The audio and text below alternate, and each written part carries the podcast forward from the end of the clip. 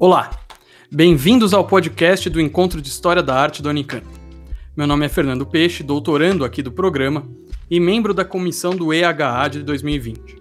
Esse canal online tem o objetivo de promover a divulgação científica, estabelecer trocas entre diferentes pesquisadores e suas experiências de investigação, assim como debates sobre temas atuais relacionados à história da arte. Hoje eu recebo Ana Cristina de Vasconcelos Lima, doutoranda do programa de pós-graduação em História Social na Universidade de São Paulo.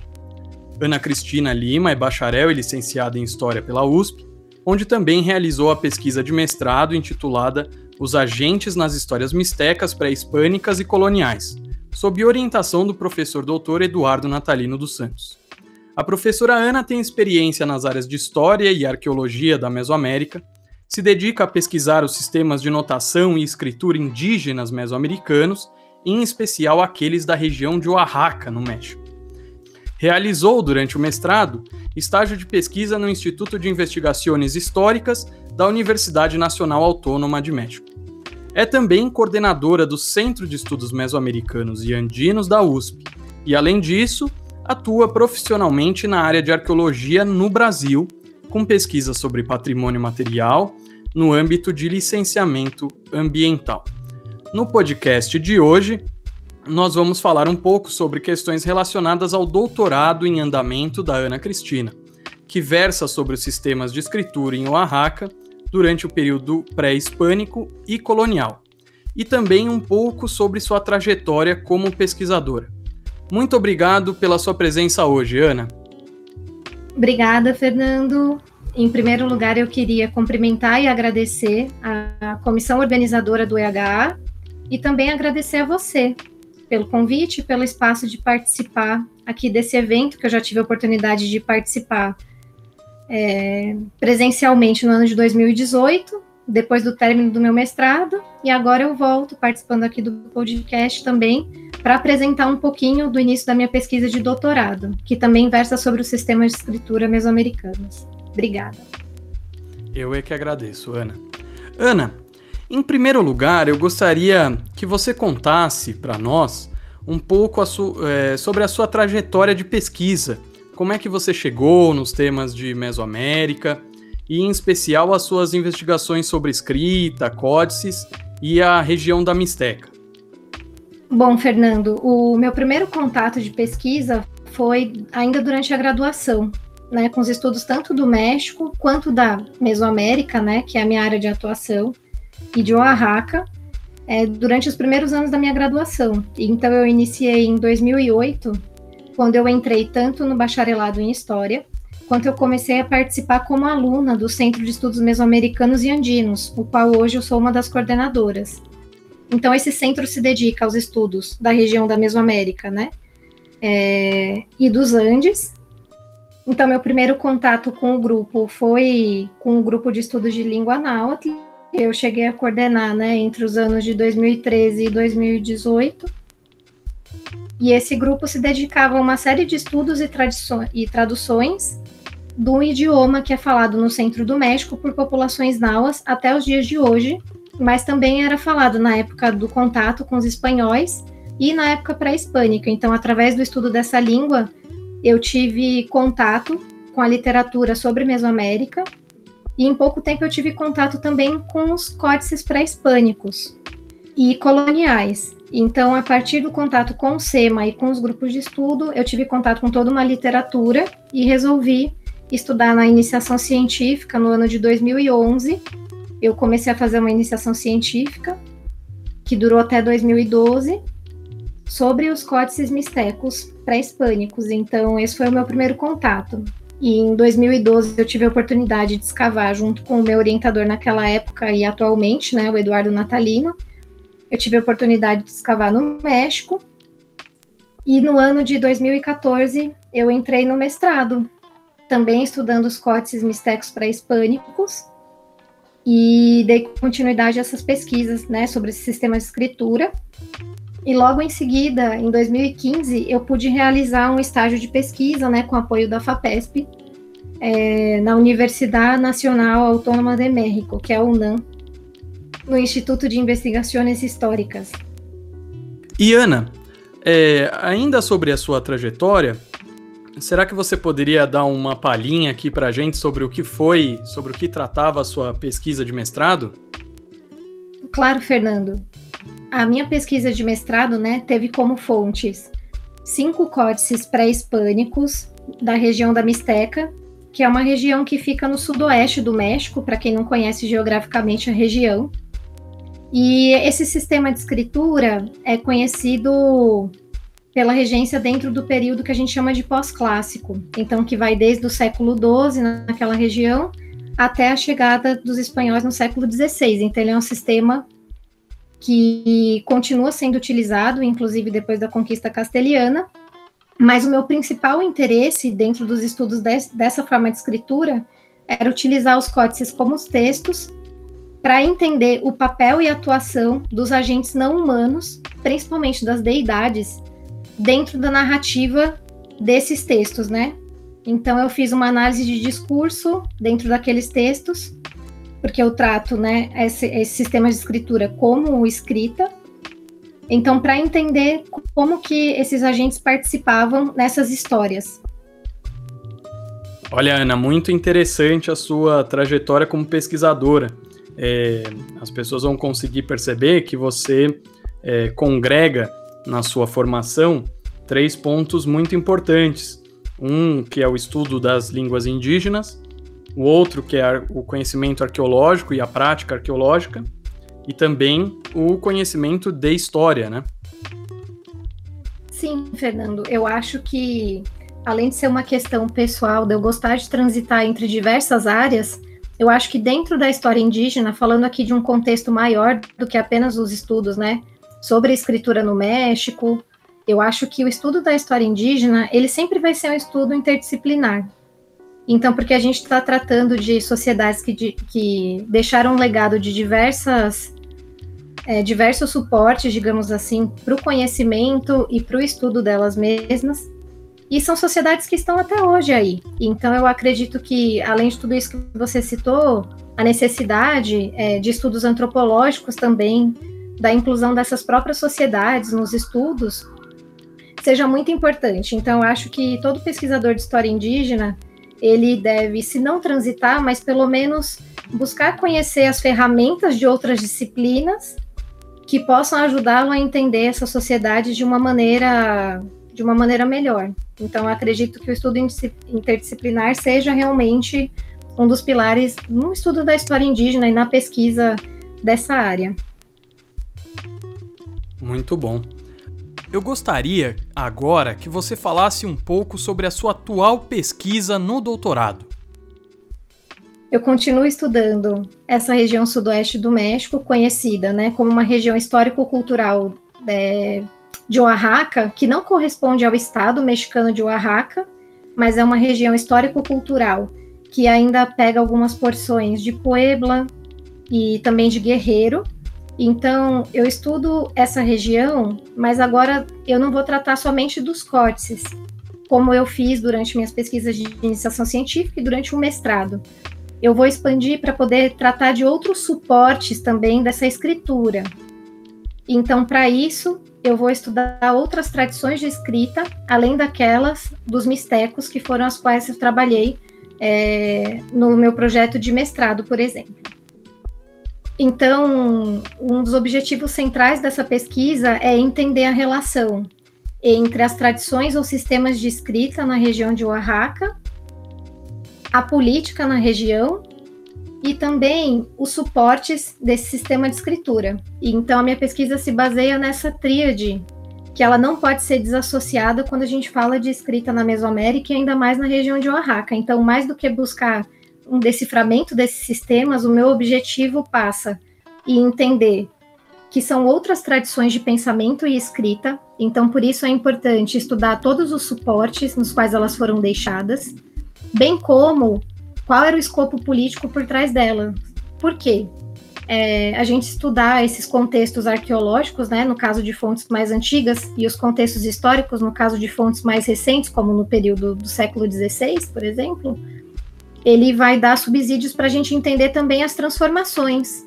Por que, que alguns sistemas de escritura são utilizados durante tanto tempo, às vezes por um milênio, outros sistemas são utilizados somente durante alguns séculos, por que, que alguns são mais circunscritos a algumas regiões de Oaxaca e por que outros, inclusive, como o sistema Mixteco-Naua, que eu estudei no, durante o mestrado também, como que eles ultrapassam essas barreiras. Inclusive, na história da arte, né, se usa muito o conceito de estilo internacional para esse sistema Mixteco, porque ele chega a diversas regiões da Mesoamérica, né, incluindo um pouco da área maia, mas principalmente a área de, de língua náua, que é mais para a região central do México. Muito bom.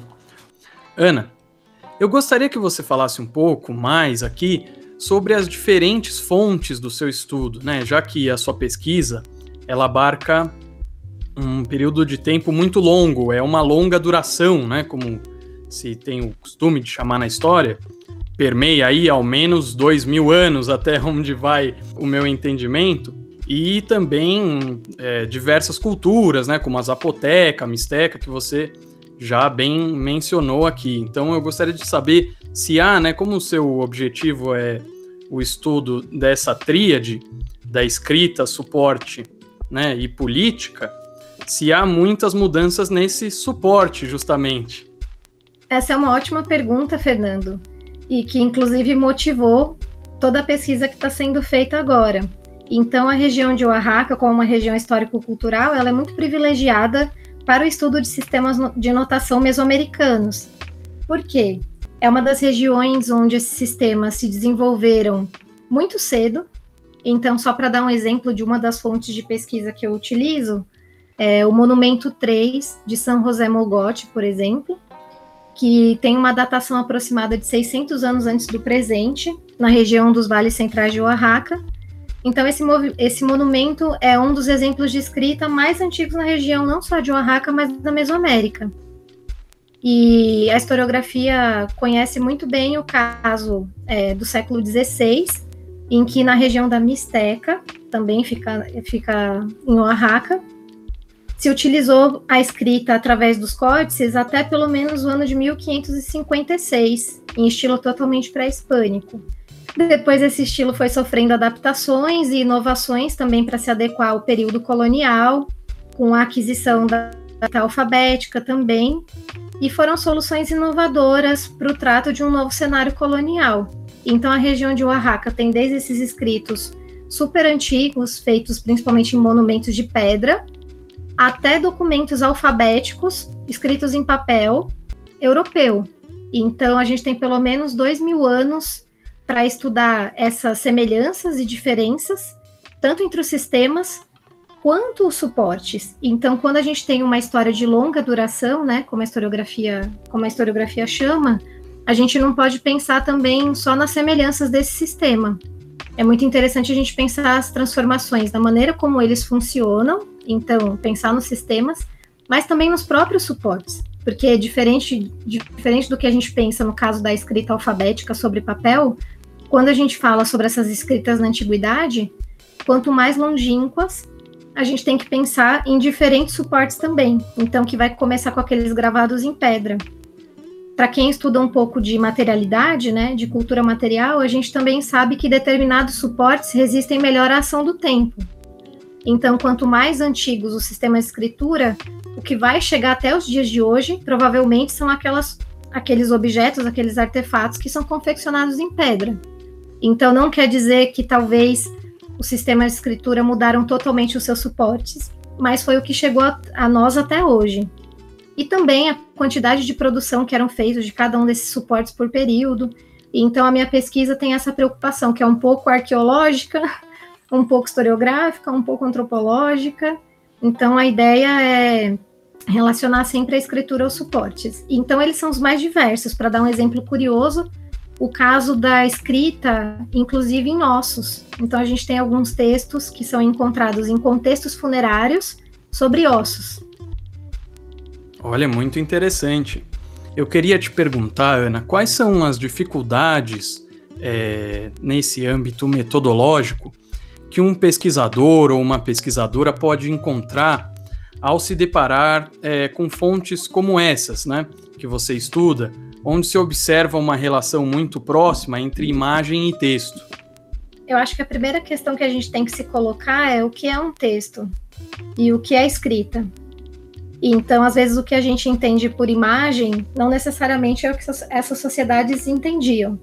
Então, a gente tem que pensar na, nos sistemas de notação mesoamericanos e da região de Oaxaca como sistemas de comunicação e de notação que, diferentemente do nosso, que tem uma relação estrita entre sons e símbolos, muitas vezes eles estavam baseados mais em relações espaciais entre os diversos signos.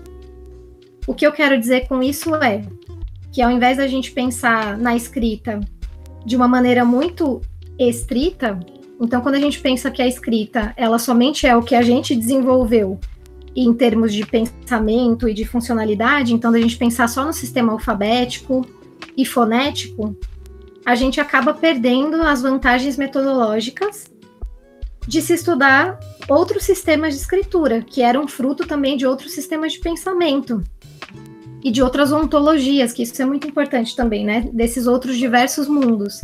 Então, quando eu estou nomeando esses sistemas como sistemas de notação e escritura, eu estou falando de sistemas que são mais abertos, mas que comunicavam igualmente, atendendo esses diversos contextos políticos, que muitas vezes eram distintos dos nossos, e por isso também iam ter funcionamentos e suportes distintos.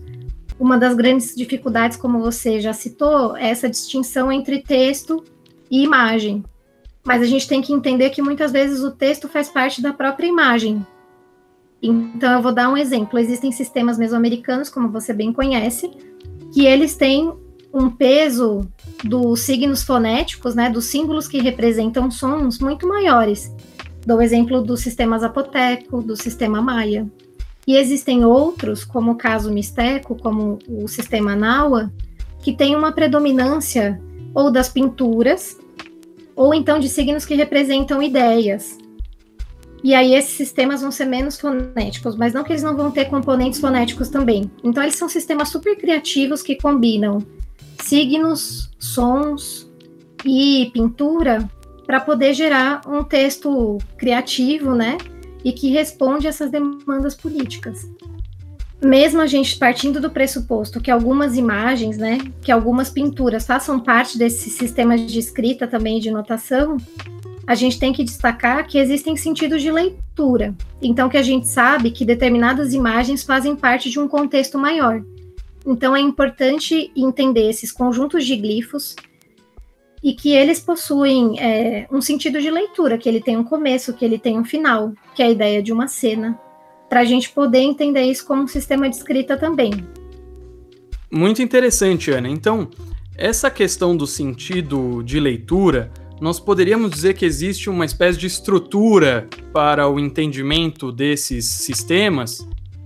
Exatamente, Fernando. Quando a gente fala em sentido de leitura e estrutura, às vezes os sistemas eles podem variar. Então existem sistemas que às vezes são mais abertos e mais fechados. Eu vou dar um exemplo. Sistemas mais abertos, que alguns especialistas nomeiam como sistemas semasiográficos, eles são sistemas que dependem muito mais de um acordo social, de convenções sociais sobre o significado daqueles símbolos, do que eles vão depender de um sistema de signos que correspondem a sons, como são sistemas mais fechados, que vão ter uma gramática e que vai depender muito mais de um sentido da língua mesmo, da língua falada. Então, ele vai representar a língua fa falada. Na região da Mesoamérica, tiveram sistemas mais abertos e mais fechados. Na região de Oaxaca, a gente vai ter esses dois tipos de sistemas. Mas a gente tem que pensar nas facilidades que um sistema ou outro promove. Então, no caso de sistemas que não representam línguas, estritamente falando, são sistemas muito mais abertos que podem circular por diversas áreas que conheçam as convenções por trás daquele sistema, conheçam seu sentido de leitura, alguns signos básicos, o significado desses signos, então vai depender muito menos da língua e muito mais das convenções sociais desse sistema. Sistemas mais glotográficos, né, como a gente chama, eles são muito mais dependentes de uma língua, então eles vão ficar muito mais estritos a determinadas regiões. E vão responder a demandas de lugares que às vezes têm menos contato com o exterior. Então, só para dar um exemplo para o pessoal que está escutando a gente, alguns sistemas de notação, né, como as partituras, como sinais de trânsito, como os emojis, eles comunicam convenções sociais mais do que eles têm uma relação com a língua falada. Então, eles expressam ideias e coisas que são socialmente convencionadas. Então, seria um ótimo exemplo. O que diferencia é o que o especialista vai considerar como escrita ou não. Eu prefiro um conceito de escrita muito mais aberto, porque ele permite a gente estudar outras sociedades que não utilizaram sistemas como os nossos. E não quer dizer que elas eram menos ou mais evoluídas, mas que elas respondiam a dinâmicas diferentes das nossas, para aquele tipo de produção. Ana, ainda nesse assunto, esses sistemas glotográficos e semasiográficos, eles conviveram mutuamente na Mesoamérica? Ou há, num primeiro momento, sistemas de um tipo e depois de outro? Como é, como é essa relação de, da presença desses diferentes sistemas, né? Mais, mais abertos, mais é, supralinguísticos, e esses outros sistemas é, mais relacionados com um idioma específico, com uma língua específica? Essa é uma ótima pergunta, Fernando. E é uma das respostas que eu vou tentar complementar durante o doutorado. Então, minha resposta é sim e não. Por quê? Elas não estavam em pleno funcionamento, nem ao mesmo tempo e nem nos mesmos lugares, mas existem evidências novas arqueológicas que apontam uma convivência superficial desses estilos. Então, é, os arqueólogos têm encontrado achados muito esparçados, né, muito esporádicos desses estilos, às vezes em regiões que eles acreditavam não existir anteriormente, e até em períodos mais avançados de tempo. Então, isso demonstra que é, muito do conhecimento que a gente tem arqueológico da região vai mudando e sobre os próprios sistemas de escritura conforme os estudos avançam. Entretanto, eu acho que é importante da gente notar que a gente está usando aqui modelos puros para falar da linguística. Então, são modelos que são importados e que a gente pode aplicar para o entendimento dessas regiões. Só que a realidade é muito mais diversa do que isso. Então, quando a gente está falando em semasiografia ou glotografia, esses são modelos ideais. E esses sistemas eles combinam pintura, né, a glifos que podem ser fonéticos, ideográficos, logográficos mas que a gente usa isso para entender esses sistemas e não que isso represente a realidade. Então não existe sistemas puros, mas são sempre uma combinação entre esses modelos. E a ideia da pesquisa é entender um pouco como eles se configuravam. Então a gente parte de modelos puros, mas ao fim e ao cabo a gente quer entender as lógicas nativas, até mesmo como eles eram usados, quais os suportes, como que eles até nomeavam, porque em alguns casos a gente sabe que tinham as próprias concepções sobre o que seria escrita para essas populações. E por fim, eu acho que é importante ressaltar a não hierarquização entre esses sistemas. O que, que eu quero dizer? É, muitas teorias linguísticas do século passado atribuíam uma evolução entre modelos linguísticos, né, que começavam entre sistemas que eram mais abertos, que dependiam mais da relação espacial entre os elementos mais do que representavam sons. Nesse tipo de sistema, sempre culminava com a escrita alfabética. Então, além de existirem ideias de modelos ideais de escrita, também tinha um certo, uma certa teleologia entre eles. Então, como se a escritura alfabética, como a nossa, por exemplo, fosse a culminação dos sistemas de escrita. Entretanto, no caso dos sistemas de escritura indígenas, o que a gente vê é uma alta adaptabilidade devido aos contextos políticos e também das tradições de pensamento. Então, mais do que a gente pensar em uma evolução entre esses modelos, digamos assim, o que a gente vê são adaptações, são frutos de tradições de pensamento e de outras epistemologias. Mais do que a gente pensar que o abandono de um sistema por outro se deve a uma causa evolutiva. É interessante pensar que no caso de Oaxaca, inclusive sistemas que são menos alfabéticos dependem mais de uma correspondência entre signos e sons. Eles eram utilizados mais durante a época da conquista e não o contrário. Mas isso também não quer dizer que o modelo anterior era menos evoluído que o que eles estavam utilizando durante a época da conquista, mas que eles respondiam a demandas específicas a contextos específicos e a tradições de pensamento.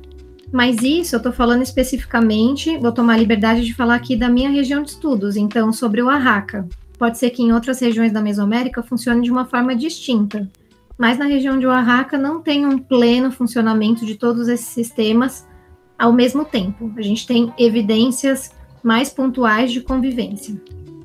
Perfeito, Ana acho que fica bastante claro aqui ao, ao longo da nossa conversa que há, para o estudo dos sistemas de escritura na Mesoamérica, uma conversa muito intrínseca entre várias áreas do conhecimento, né, entre a linguística, entre a antropologia, a etnografia, a arqueologia e também a história. Né, e isso também se reflete a nível internacional é, na diversidade de formação dos pesquisadores que se dedicam a esse tema, né? Também vem dessas distintas áreas. É, e justamente no início da nossa conversa você também mencionou a importância né, de se conhecer essas, essas outras áreas de fora da história, de fora da história da arte aqui para o nosso, nosso âmbito aqui do podcast. Então, o que eu queria perguntar para você agora é como você encara a, essa transdisciplinaridade na sua pesquisa? Bom, Fernando, para o tipo de pesquisa que eu faço, essa interdisciplinaridade ela é fundamental, porque sem isso eu não consigo me aproximar desse objeto, que são os sistemas de escritura e os seus diversos suportes. Então, para trabalhar a questão da materialidade, eu vou ter que me voltar para a arqueologia, para começar a investigar também esse sistema de escritura, eu vou ter que ter uma interface com a linguística. Para entender os diversos contextos, inclusive no período colonial, eu vou ter que me voltar para a história. Eu também vou ter que me voltar para a antropologia de uma certa forma. Então, é uma necessidade do meu projeto, mais do que uma vontade também de trabalhar com essas diversas áreas, apesar de ter começado dessa maneira desde lá do princípio com o estudo da iniciação científica mas no doutorado, até pelo próprio objeto e pelo tema, alvo do doutorado, tem essa necessidade de navegar entre as diversas disciplinas, mas ao fim e ao cabo, o objetivo do doutorado é cumprir com uma história de longa duração, que é falar das transformações desses sistemas e dos seus respectivos suportes através dessa política nas sociedades ameríndias, né, na região de Oaxaca. É muito bom, muito bom. Eu queria só para terminar, eu queria fazer uma última pergunta, se você me permite, sobre como é o campo para o estudo de temas da Mesoamérica no Brasil. Bom, o campo de estudos mesoamericanos aqui no Brasil, apesar dele estar em pleno desenvolvimento, é um campo de estudos muito recente, pelo menos remonta aos últimos 20 anos. Eu acho que o papel que o Centro de Estudos Mesoamericanos e Andinos teve e ainda tem através dos grupos de estudos, através dos colóquios internacionais, porque o SEMA também promove colóquios, e esse debate com pesquisadores também de fora e dentro do país. Então, eu acho que essa importância dos eventos do SEMA, assim como essa cara também interdisciplinar, então que congrega pesquisadores de diversas áreas, majoritariamente o pessoal da história, mas também esse diálogo importante sempre com arqueólogos de outras regiões, com antropólogos, com outros centros de estudos também que se dedicam à América indígena. Então, eu acho que isso permite que seja um espaço para amplo crescimento né, e para desenvolvimento dos estudos mesoamericanos aqui no Brasil, mas que também demonstra essa vocação interdisciplinar e também de diálogo desses, desses estudantes né, e pesquisadores brasileiros com as pesquisas que estão sendo desenvolvidas fora do país. Ana, foi muito bom conversar com você sobre seu tema de pesquisa. Eu queria agradecer a sua presença, a disponibilidade em participar do podcast do EHA. Eu que agradeço, Fernando, a você e toda a comissão organizadora do EHA. Espero participar das próximas edições. Obrigada.